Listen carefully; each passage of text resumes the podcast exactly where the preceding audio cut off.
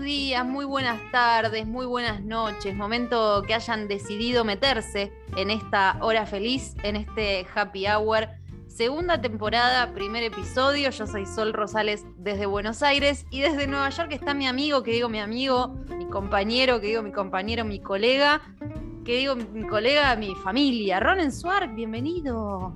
Ay, bienvenida, ¿cómo estás, Solcito? Qué lindo verte, qué lindo escucharte con alguna problemática digital, pero resuelta, por suerte.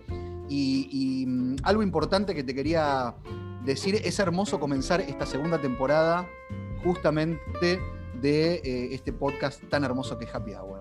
¿Garpa decir que yo estoy en Buenos Aires y vos en Nueva York o no hace falta para este podcast? Yo viste que digo, como para que parezca un, despliegue, ¿viste? Desde Buenos Aires, vía satélite, agregándole ahí un poco más de eso. Y estamos eh, eh, vía internet con alguna cuestión técnica, porque Ronen ahí en la Gran Manzana también hay problemas de tecnología, Totalmente. de índole tecnológico. Sí. Así que aquí estamos. Eh, Happy Hour, primera temporada, se grabó íntegramente en pandemia. Me gusta decir eso también. Viste que hay series y cosas que se grabaron íntegramente en pandemia. Íntegramente. Íntegramente en pandemia. Lo nuestro ocho también episodios, sí, ocho episodios medio flojitos de, de pelpa también, ¿no? Un poco flojitos de técnica, medio raringui. Pero todo eh, mejorado, todo mejorado. Sí, todo mejorado y fue en un momento en el que necesitábamos, eh, por la coyuntura de la actualidad y la pandemia y toda la cuestión, pasar un rato eh, repasando otro tipo de noticias, porque prendíamos la tele, escuchábamos la radio y lógicamente todos hablaban de lo mismo y nosotros lo tuvimos ahí como una especie de, oasis en, ese, en ese momento tan particular que nos tocó ser contemporáneos y que todavía sigue. Todavía sigue. Entonces, también la propuesta Sol, eh, Solchu Rosales es noticias felices ahora, ¿no? Totalmente. Noticias, que, otros no te cuentan. Sí, es cierto, es cierto. acá, digamos, no vas a escuchar hablar de pandemia, no vas a escuchar hablar de la COVID-19 no vas a escuchar hablar de brotes ni de vacunas, ni vas a escuchar hablar de inflación, de economía, de otras cosas que también nos están preocupando en este momento. político, de partido, frente de todos, cambio, no sé qué. Todo eso no se va a mencionar en este No, no vamos a tener todo eso. No porque no estemos 100% informados. Ronen Swark, periodista argentino, corresponsal en los Estados Unidos de Norteamérica. Eh, pero porque es un ratito en el que nos eh, informamos de, otras cosas. En esta segunda temporada eh, vamos a seguir cubriendo las noticias que los medios hegemónicos no te cuentan. Hay que decirlo, ¿no? Nos vamos a llenar los de verdades. Totalmente. Vamos a hacer un repaso de, información necesaria para charlar por ahí en alguna sobremesa, para charlar en algún asado, para charlar en algún evento, que vos, Ronen, sos bastante eventero. Sí, eh, estoy entero últimamente. ¿Te parece que nos metamos de lleno con la información y con esta cobertura? Creo, Sol, que es momento de meternos de lleno con esta cobertura. Vamos con la información y la información nos lleva a Ronen directamente a Japón, porque en Japón pasan muchas cosas, pero en este caso la información tiene que ver con un gato japonés que entró en el libro de los récords Guinness como el gato con más visitas en YouTube. Qué ganas, ¿no? ¿Pero qué hace? hay, algo que hace que, la gente le llame la atención. Porque yo hago videos, no me ve nadie. Hago videos en YouTube y me ve muy poquita gente. A él. Bueno, son 4.000 suscriptores. Ronen, tenés tus 4.000 suscriptores. Muchos seguramente estarán escuchando este podcast. Así que eh, vamos a decir mucho cajita de descripción. Viste que dicen en los YouTubers, mucho dicen cajita de. sí, Sí, los YouTube. Y pará, tienen que. campanita de. campanita de, mm, de recordatorio. Sí. Y compartir. Y suscribirse, claro. Suscribirse y todo. Bueno, este gato japonés se llama Motimaru. Esto es muy importante como para llevarte esta Motimaru, listo, me queda el nombre. Motimaru, sí. entró, entró, en el libro de los récords Guinness eh, bueno, hoy nació, esto por ahí lo están escuchando en algún otro momento, en algún otro año o en alguna otra cuestión, porque es eh, esto una cápsula espacio-temporal, ¿no? Donde ustedes pueden acceder a este podcast cuando quieran. Pero hoy nació el hijo de Cormillot. Nació el hijo de Cormillot. Es verdad, Emilio. Emilio se llama igual que su perro. Si querés en otro momento lo debatimos. Polémico, sí, sí, Polémico. va- debatamos eso. ¿Cómo le va a poner? Y le hizo, viste que le creó un WhatsApp para ir contándole todo porque sabe que, es- que se Ay, que picha está- antes de. que está antes mayor. Un beso a la familia Cormillot, que por ahí sigue este envío y, y bueno, estamos muy felices con Sí, la sí. noticia de último momento. Un beso a todos. Porque Los noticias- que Tienen como 50 años. Sí, eh, las noticias felices, una de ellas es que nació el hijo de Alberto Cormillot. Bueno, Vamos, Alberto. Motimaru se llama el gato japonés Que entró gusta, al eh. libro de los récord Guinness. Estoy estirando porque parece que la noticia es medio corta, ¿eh? Por eso también. Ah, es por como eso que me- te- yo pensé. te digo que la hago larguera. Me da la sensación que tenía muchos párrafos. No, no tiene tantos. Poquitos y está muy apoyado en imagen, entonces no sé cuánto voy a poder eh, contar Ah, de bueno, todo esto. a mí me pasa lo mismo en la próxima, así que vamos, dale. Bien, bueno, el libro con de todo porque hay que darle. hay que darle, hay que darle y hay que informar. El libro de los récord Guinness entonces tiene este gato con el mayor número de visitas en su cuenta de YouTube. Eh, el canal de Motimaru Diary, que es el diario de Motimaru, Sí. había recibido, uy, qué número más difícil, 619 millones de visitas, redondeé, porque eran más. Sí. Eh, 619. 619 millones de visitas. El video ¿Por qué? del felino con el certificado del libro Guinness fue publicado en su canal, ya diciendo, bueno, ya Motimaru tiene el certificado y, y está el gato así con cara de nada, sentado en un sillón al lado de un cuadro que dice Certificate, Record Guinness. Yo lo hago eso con que Canva, con una eso, aplicación. podemos armar en sí. la librería, podemos armarlo en cualquier lugar cerca de nuestra casa, acá también, acá imprimís cualquier cosa, Claro. certificado, todo acá en, en un minuto. Primer podcast vía satélite de Nueva York, Buenos Aires, acá Record Guinness. No. Ya está, certificado. Te tiro algunos números más antes de pasar a la siguiente información y movernos de destino, porque estamos en Japón. Eh, la cuenta Motimaru en YouTube se abrió el 30 de noviembre de 2019 y ya tiene 1.4 millones de suscriptores. Eh, así que el dueño no solamente se quedó con toda esa audiencia, sino que dijo también le abro un Twitter, le abro un Instagram y todos Ah. los días publica videos y fotos de la vida cotidiana de este gato que no dice absolutamente nada, porque hay gatos que por ahí tienen algún pelaje particular, alguna mancha en la cara. Nada, es un gato gris y blanco. Lo pueden ver en Instagram en arroba podcast HH. Ahí compartimos imágenes que acompañan un Entiendo. poco esta información. No Motimaru. entiendo, te juro que Sí. no termino de entender qué, cuál es la cosa. Ahí quedó. Más que nada un gatito que, que le fue bien y que seguramente, eh, por lo que me da la sensación, va a hacer carrera. Sí, para mí también. Bueno, nos vamos rápidamente a los Estados Unidos, o sea, venimos para acá, Solchu, no a New York, vamos para otro lado. Bien. Vamos a una ciudad que se llama Sixville. Bien. Sixville. Sixville. Es en Maryland, Estados Unidos. esto. Qué rica la Suprema la Maryland. Tiene banana frita. Es bomba. Tenés razón. ¿Será de ahí? No ¿Será creada en Maryland? Y yo supongo ¿La que Suprema sí. Maryland? Igual es, ser, sí. eh, es difícil de, de establecerlo porque la ensalada rusa no es de Rusia y la milanesa no es de Milán. Entonces, no No sé. eso, ¿eh? La milanesa de Milán, que creo que sí, ¿eh? Me parece que no la erraste. Y los sorrentinos son de Mar del Plata, no son de Sorrento. Sí. Un día No, vamos a y contar el esa parmesano es de parmesán. Y el Roquefort es de Roquefort. Y, y el champagne, También. Y bueno, es denominación de entonces- origen. Bueno, vamos Bueno, a vamos. decir entonces que esta noticia viene de la ciudad de la Suprema a la Maryland. de la Suprema Maryland, escucha una voz en su cabeza que le pide comprar un billete, billete de lotería y gana 100 mil dólares. O sea, es guita, es guita, no voy a Es decir que no. Sí, Pero- pero, no te cambia la vida. 100 mil dólares. es No te cambia la vida. Una inversión moderada en tu país, Ronen. Sí. Bueno, incluso te digo que hace poco escuché a una mujer que, pobre, bueno, ya no está más entre nosotros, que ganó 37 millones de euros. Y la dijo volvió que lo loca, ¿no? que la lotería, que lo peor que le pudo pasar en la vida fue ganarse la lotería. Bueno, te- estaba, un poquito, con- estaba un poquito pirada igual. estaba mal, pero estamos con noticias felices, Ronen, ahí me tiraste un poco, Vamos, me, me puse a pensar y, y me, me puse triste. Bueno, no me pongo triste se porque esto es- termina, Esto ¿eh? es todo hermoso. Si alguno pone triste al otro, se termina el podcast por hoy. No, es no, no, no. es la misma metodología que el año pasado, eso, que si se decía una palabra prohibida, se terminó. No, no, esto, esto, esto, esto es todo lindo, mira. El afortunado, porque a mí me gusta decirle mucho el afortunado al ganador de la lotería, yo le digo el afortunado. Siempre, sí.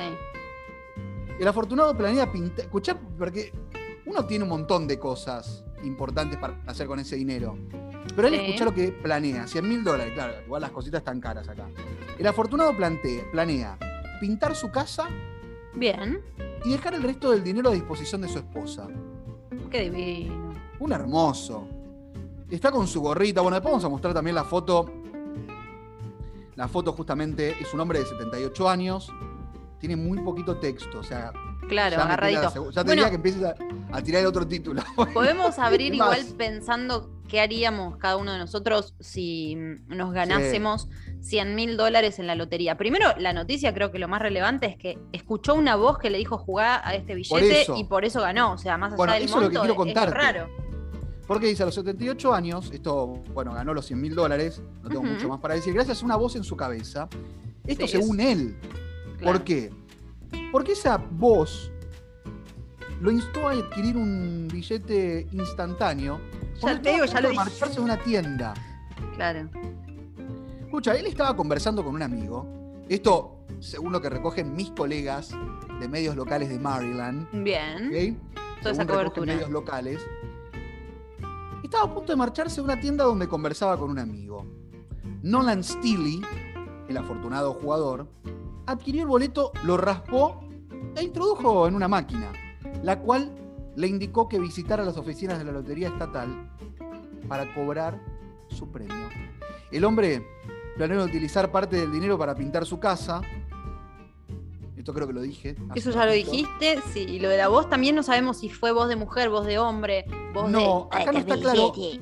Pero, Un- pero- no, eh, un efecto sonoro, sí. Escúchame, y al final dice que esto es lo importante, porque eso vos decías lo lindo y todo, Mm. que en realidad se lo deja a su esposa también a disposición, porque llevan 43 años de casada.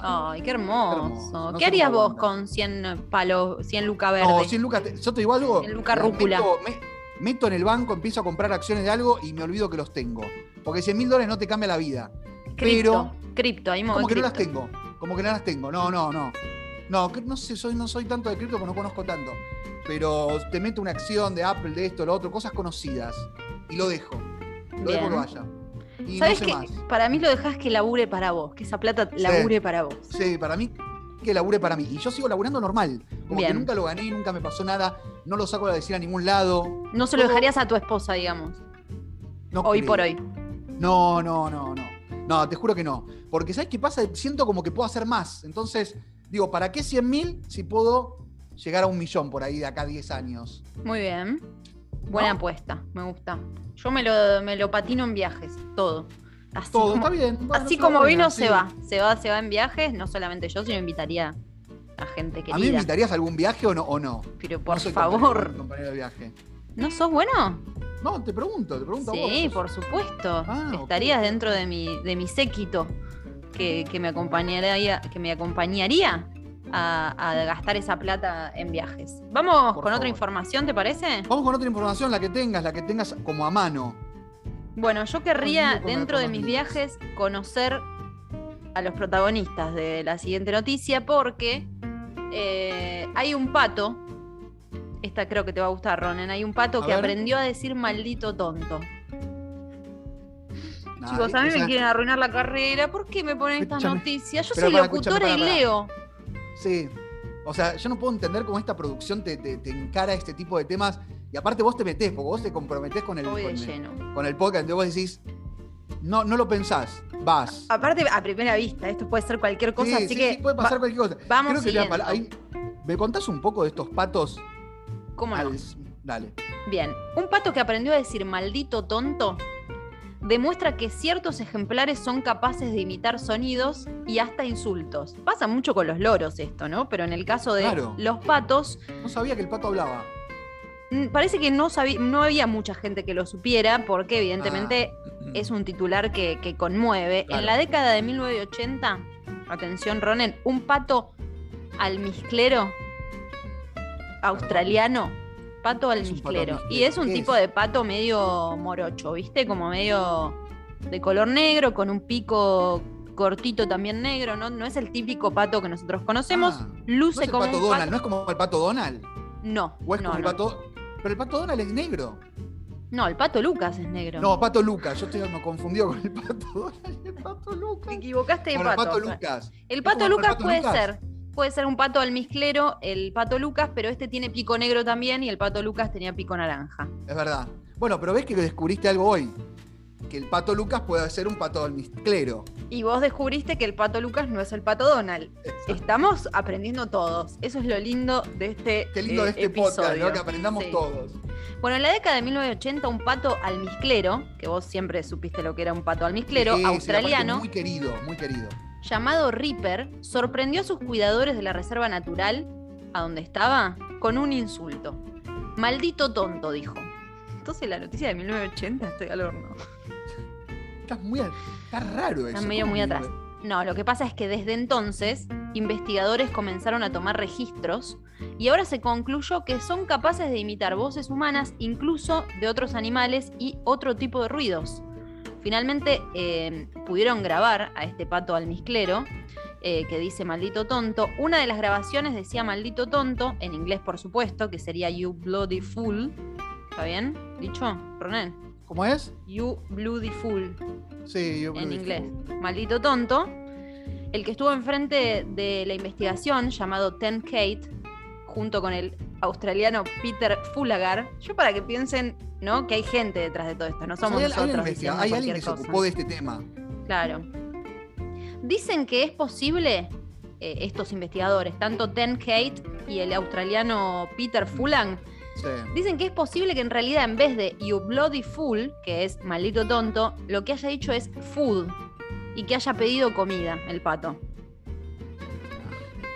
Esto está, Puedo- está raro, porque está raro. peor. Es Está como que raro. un bebé le diga, un bebé hable y diga, quiero la teta. Es como, nada, es raro eso. Es Está raro, es, es igual más eh, coherente que diga eh, comida a que diga maldito tonto, porque por ahí es algo que escucha, acá te traje tu comida, pensá que están en una reserva donde los están cuidando, entonces por ahí los vienen grabando a ver si es que dicen maldito tonto o si piden comida. Hay otros patos que hablaron, y no estamos hablando del pato Donald y del pato Lucas Ronen, sino que hay algunos otros registros de, de patos que hablaron, investigadores que dicen que hay en el Reino Unido también algunos que tienen Ah. la misma habilidad. Eh, esto te va a encantar. Dicen que hay un ave que la escucharon imitando a un pony. No, dale, eso. Te lo juro. No, A mí me dan dale. esta información. Y Ah, en otro. serio, dale, dale. No, no te vas a morir. Y otro eh, reproducía la tos de su cuidador y un chirrido de la puerta. Esto viene del Reino Unido, Ronen. O sea, parece. Ahí estuviste casi, casi dijiste tos. Estás ahí. Está al borde, ¿eh? Estás No, al borde, no. Está al borde Está al borde, está al borde, pero todavía sobrevive. Este podcast se termina cuando uno de los dos se entristece, pues son noticias felices, o cuando se nombra alguna de las palabras prohibidas que tienen que ver con los temas que no mencionamos. No. Así que el pato dice maldito tonto en Australia.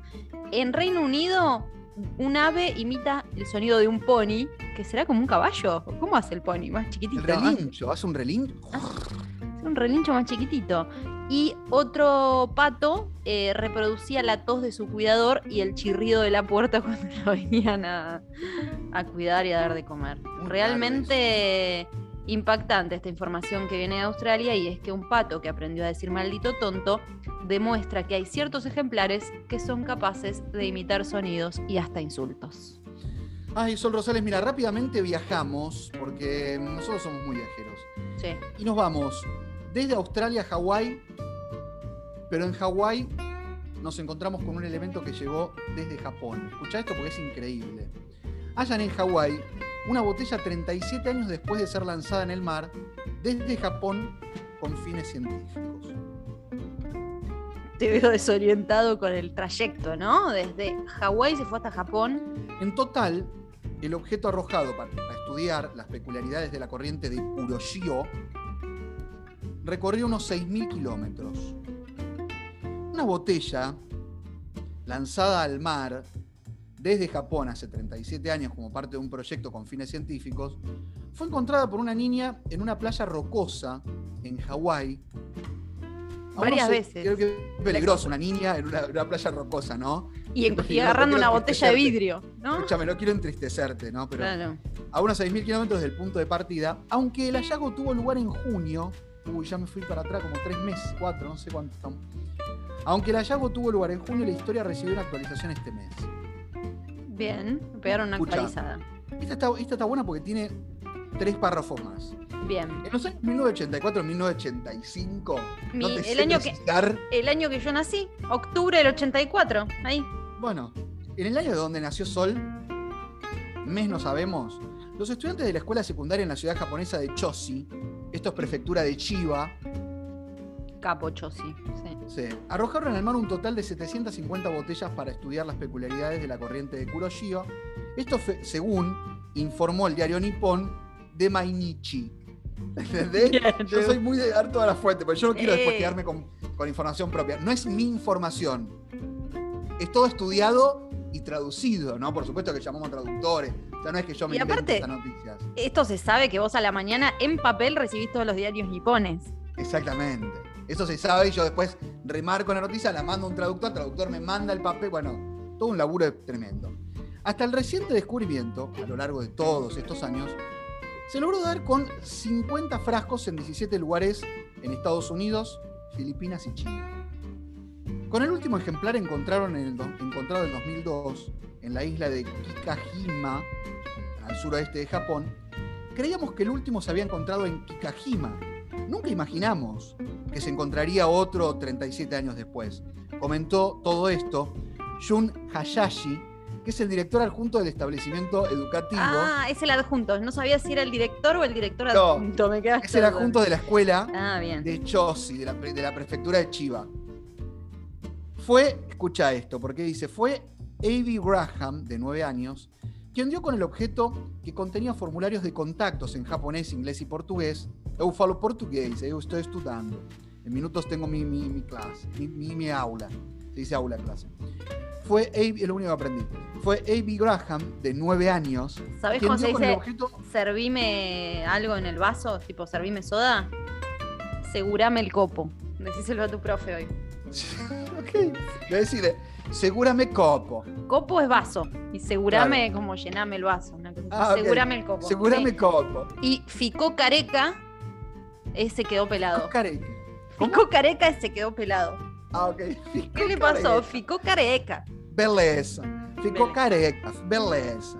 Sí. Bueno, todo esto estaba escrito Sol en japonés, inglés y portugués, instando a devolver la botella. O sea, esta niña Claro. es como que, como que medio se robó esa botella. Y tenía que ser trilingüe la nena, como para poder entender y, y devolver esa botella para que se compruebe el recorrido, ¿no? Está raro esto, porque dice la niña cumplió con las instrucciones y al frasco volvió al punto inicial con su travesía el pasado 3 de septiembre. Bueno, no estamos tan lejos.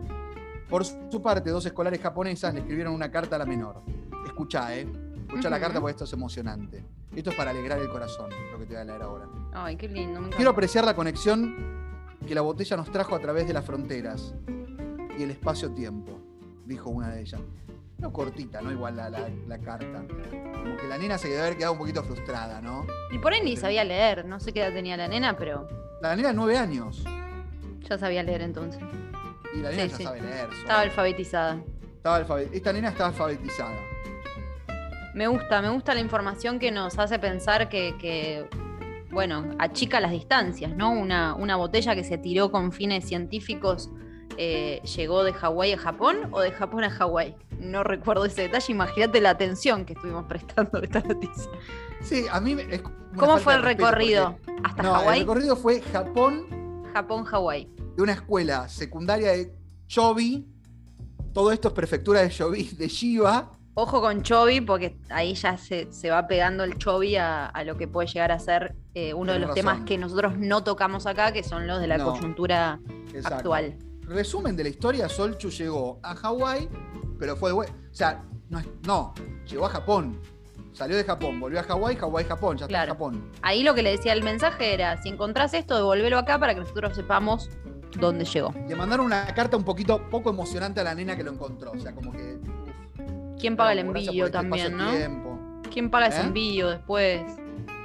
¿Quién se hace cargo de ese envío de Sí, vuelta a porque El papá de la Japón? nena de 9 años tampoco debe estar tan contento con una botella pesa, como que pagaron, no, no menos de 200 dólares pagaron esa cosita. Cuidado con los vidrios en la playa, es nuestra moraleja de... Pará, este no, y una moraleja más. No se puede tener nenas en playas rocosas. Ojo, la roca, no, no, en serio les digo. Cuídense. Sí, sí. Y, y Bueno, dale, buscando, y vamos. levantando botellas. Vamos con otra información, Ronen, que viene de tu país. Digo tu país porque vos estás ahí en los Estados Unidos de Sí, Norteamérica. mi país es Argentina, pero soy muy de acá de Estados Unidos porque vivo hace tres años acá. Pero vos sos la- como haces la cobertura desde Estados Unidos de toda esta información. Eso es lo, lo que mm, resaltamos y- agradecemos. Y agradecemos el esfuerzo. porque Tengo una información que viene de Estados Unidos, Ronen, porque hay una compañía financiera que va a pagar 1.300 dólares, atención, a una persona por ver 13 películas de terror. Yo ni loca. ¿Me lo, me No, lo yo duplicás? tampoco, Tampoco. tampoco. ¿Sabés- ¿Me lo- me lo triplicás? Tampoco. Yo no lo haría. No, ¿Vos lo harías? No. ¿Hay un número? Que digas, bueno, 13, 13 películas, no, no, te juro que no. y hay, hay un número por el que vos digas, bueno, por esta plata sí. Sí. Bueno, antes de terminar me lo vas a decir. Eh, una compañía financiera con sede en Florida, me gusta decir Florida a mí, en Estados Unidos, Florida. Va a pagar a un voluntario 1.300 dólares por ver 13 películas de terror en el mes de octubre, el cual va a ser considerado por los fans del género cinematográfico como un afortunado. O sea, quien se ponga a ver 13 películas de terror, obviamente por los fanáticos de las películas de terror, que no somos nosotros, eh, va a ser visto como un afortunado. Ves películas que te gustan y además recibís una paga. Va a recibir un cargo llamado analista de frecuencia cardíaca de películas de terror, la persona seleccionada. Qué buen, qué buen título, ¿no? Que tuvo. Claro, va a ver estas 13 películas, eh, las más aterradoras del cine, buscaron especialmente que sea así, y va a usar un dispositivo para monitorear su frecuencia cardíaca mientras las ve. Mm. Entonces Bueno, la idea. Es Sí. que se pueda monitorear qué es lo que pasa con el bobo, y no es que te diga vos bobo, sino al bobo al corazón, eh, qué es lo que pasa mientras estás viendo una película. corazón. ¿Por ¿Eh? qué se le dice bobo al corazón? Porque gira loco, para anda ahí a los tumbos, ¿viste? Como tucu, todo medio a, lo, a lo bobo. Eh, en honor a la próxima temporada espeluznante, nos morimos de ganas de saber si las películas de terror de alto presupuesto generan sustos más fuertes que las de bajo presupuesto. Es el ¿Eso lo eslogan de la después de Esto explica la compañía en un comunicado de prensa compartido en su sitio web y citado por la CNN. O sea, no somos vos y yo acá repasando esto, sino que nuestra cobertura abarca medios internacionales. Medios Es muy interesante, Ronald, lo que dice, porque lo que ellos se quieren fijar con este dispositivo es si las películas de mucha guita, de mucho presupuesto, eh, te asustan más y te elevan más la frecuencia cardíaca que una más bueno, baratingui. ¿eh? Está bueno el estudio. Entonces, ese es lo que tiene eh, pensado. Eh, las películas del género de terror son las más rentables, independientemente del presupuesto, dicen también desde el sitio. Eh, destacan que más allá de los efectos especiales, el, el momento del susto de las películas de terror es lo que hace la diferencia. Viste que de repente aparece algo y te pegas un, Uh. un susto. No, no, aparte, sí, no, no, a mí me da. Yo te digo la verdad, no soy para películas de terror, pero ni de casualidad. ¿Alguna por ahí ha- ha- habrás visto o no? Porque tengo para nombrarte las películas elegidas. Alguna la tengo de nombre, pero Bien. no creo que la haya visto, ¿no? Te juro Son, que no te digo, no, no. eh, de las más conocidas. El juego del miedo, por ejemplo, está. Sí, sí, vi alguna parte, pero. Horrible. Muy, muy- como que no me animo, no me animo. Yo en algún momento más, más jovencita, queriendo hacerme por ahí la canchera con algún noviecito, dije, ay, sí, la veo, y después creo que no dormí por dos semanas. Sí, sí, no, no, es que yo soy igual, ¿eh? Otra de las películas elegidas es Con alguien la vería. Abrazado con alguien la vería. Ay, eso es tan lindo y tan romántico. ¿Ves que algo así que nos pone un poco tensos, vos ya lo, lo haces Bueno, sí, agradable? sí, un poco dulce también. A Quiet Place es otra de las películas elegidas, Candyman, el proyecto Blair Witch, esa la vi, me pareció que estaba buena. El- Blair, sí, no, eso no me acuerdo, pero. me había gustado el, el sistema cámara en mano, ¿viste? Que se filmaba así como... Ah, y sí, corriendo por... la bruja Blair Witch. Halloween también es una de las que está disponible para eh, esta situación. Eh, The Purg, eh, La Purga, que es un horror, esa película feísima. Actividad Paranormal y Annabelle son de los títulos elegidos, que es de una muñeca eh, nefasta y realmente no da ganas de verla. Eh, los interesados todavía pueden postularse en el sitio web de la empresa eh, y pueden llenar el formulario hasta el 26 de septiembre explicando por qué son los candidatos ideales para esta maratón de película y van a elegir un ganador antes del 1 de octubre para que haga esta experiencia. 1.300 eh, dólares por ver 13 películas de terror medio conectado a un dispositivo y lo loco y lo interesante es que tenés que estar en los Estados Unidos. No vale para nosotros los que estamos en Buenos Ah. Aires. Ronen, vos podés. Solcito, yo podría entonces. Bueno, por ahí es un laburito, ¿no? Van a meter un laburito. ¿Eh? ¿Qué decís? Yo te digo que sí, puede andar. Bueno, escúchame, porque esto está buenísimo. Unicode, que yo con- conozco que vos sabés qué es, Unicode aprueba 37 nuevos emojis. Me encanta. Entre ellos escucha el hombre embarazado, labio mordido y el gesto de la billulla. Ese me encanta. Qué rica la guita, eso hay que decirlo. La ¿eh? viva. Qué rica la viva, ¿eh? Qué rica la, la billushi. Y si hay mucha. La cara derretida, el saludo militar y las manos haciendo un corazón. Ah, ese me encanta. La mano haciendo un corazón me El parece consorcio necesario. Unicode. ¿Vos sabés lo que es el consorcio Unico- Unicode? Por supuesto, pero como este es tu momento, me gustaría que lo No, expliques eso- vos eso- bien. Ya está, ya está, como todo el mundo, ya está. Consorcio Unicode. Vos tenés Ah, el no consorcio de tu edificio, ¿Perdón? vos tenés el consorcio de tu edificio y después está el consorcio Unicode. Exacto. Normal. Dice, la aprobación de 37 nuevos emojis para la versión 14.0 del, del estándar Unicode, que se había retrasado por la pandemia, en resumen, aunque tal vez lo leí mal. Está raro, está como medio leidito, ¿viste? Como más Sí, sacándotelo de sin- encima. Sin, sin, sin meterle el corazón.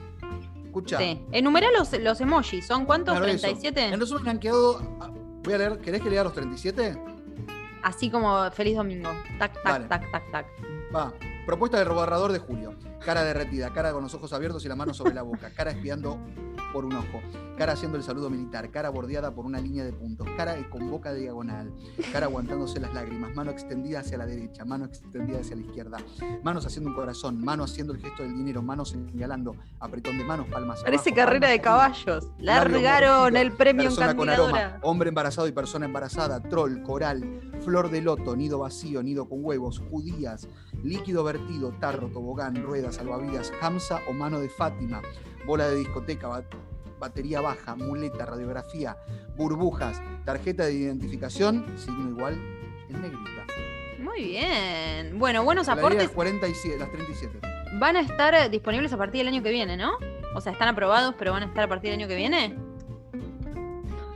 Es una data ya, es como que te, ¿Cómo una saber? investigación muy profunda. Y yo investigué, la verdad que me comprometí con el, con el Me parece bien. y todo, pero no te investigué tanto. No quiero darte, ¿sabes qué?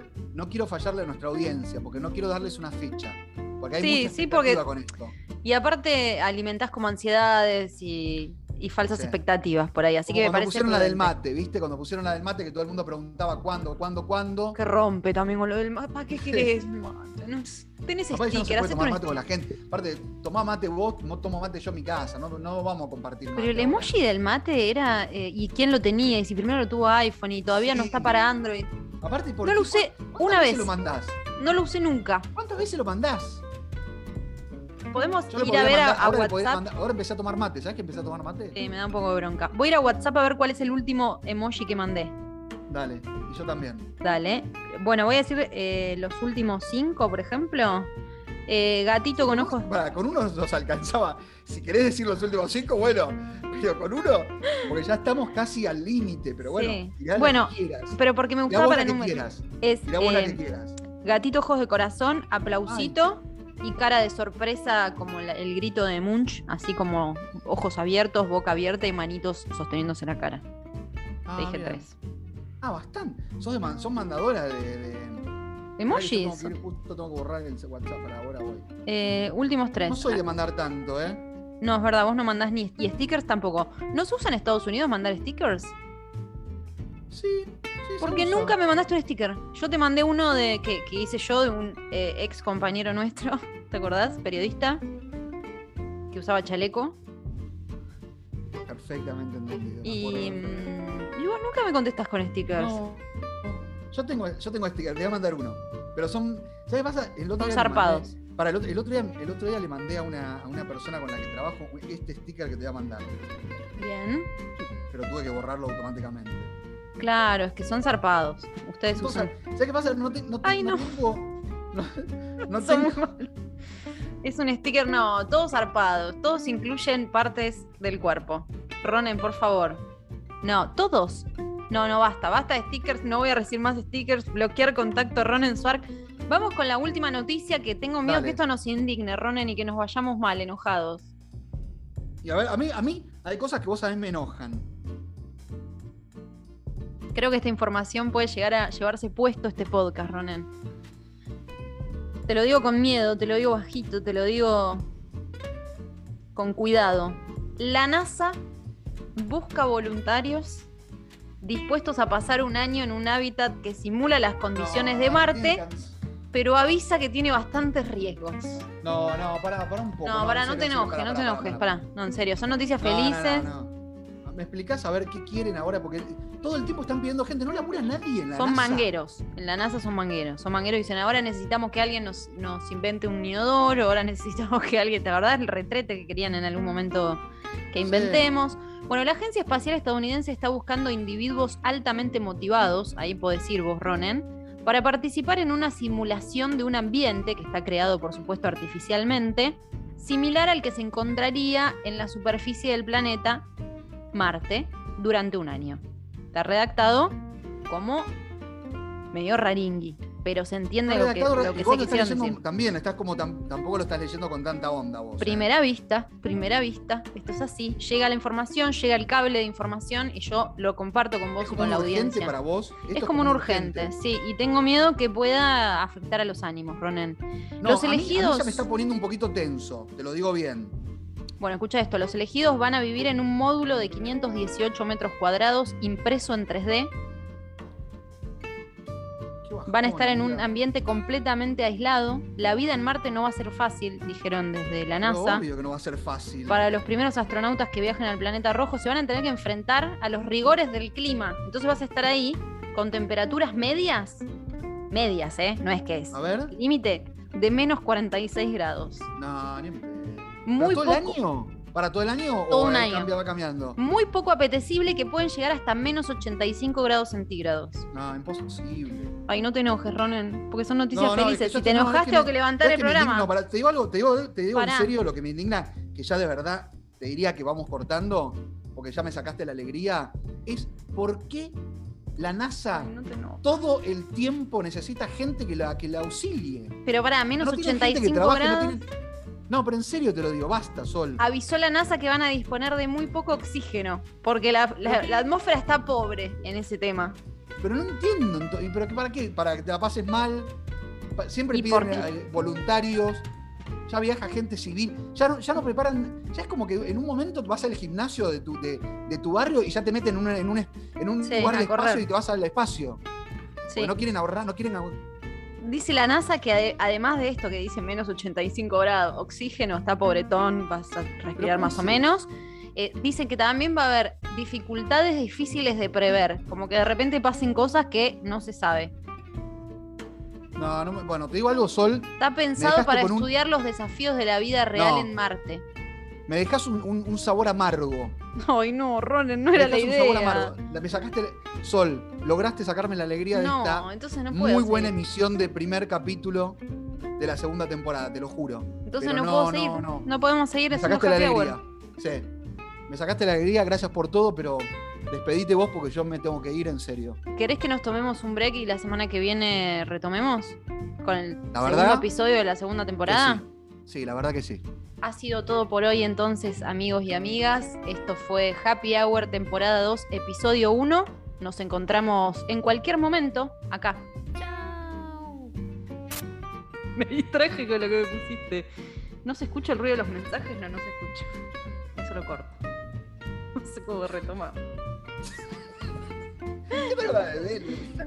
No se puede así, porque antes no nos veíamos, entonces no es lo mismo. Yo te veo a vos Ah, ok, ok. Eso te, te Eh. está, te está marcando un antes y un después esta segunda temporada Sí. mirándonos a la cara. Estás movedizo. Me distraje.